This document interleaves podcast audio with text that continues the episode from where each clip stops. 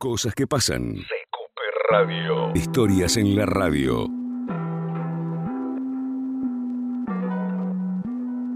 Bar Roma, Abasto.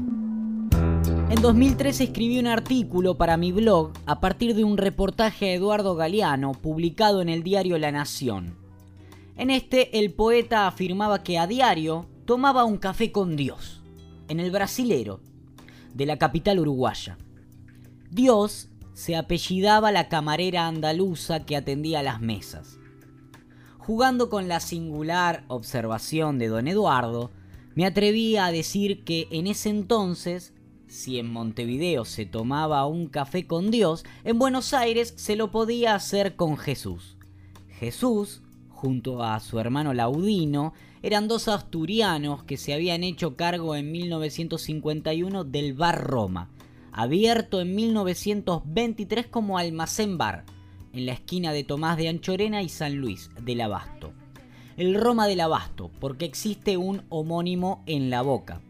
Tiene una historia tan rica que con los años, con justicia divina, se lo reconoció bar notable. Jesús ya no lo atiende, pero sigue ocupando la misma mesa todos los días. Un grupo gastronómico tomó las riendas del bar con un cuidado respeto por su historia y patrimonio barrial.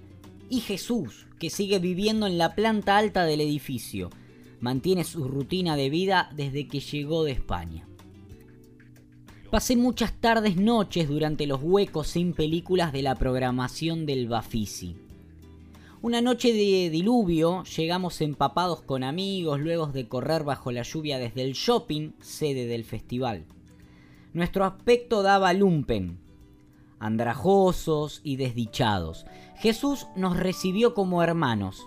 Se llevó nuestros abrigos a que se secaran cerca del horno, mientras nos calentaba comida y multiplicaba bebidas.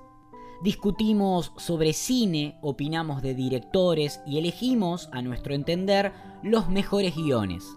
Sin saberlo, estábamos siendo parte de una apuesta que solo la naturaleza era capaz de expresar con perfección suprema. Una bendición bañada con agua de lluvia. Estábamos, interior noche, cobijados frente a la furia desatada en el exterior, rodeados de instituciones judías ortodoxas en un bar llamado Roma y que atendía a Jesús. Una escena faraónica de la mejor película. Imposible, imposible ser más Buenos Aires. En un café se vieron por casualidad, cansados en el alma de tanto andar. Ella tenía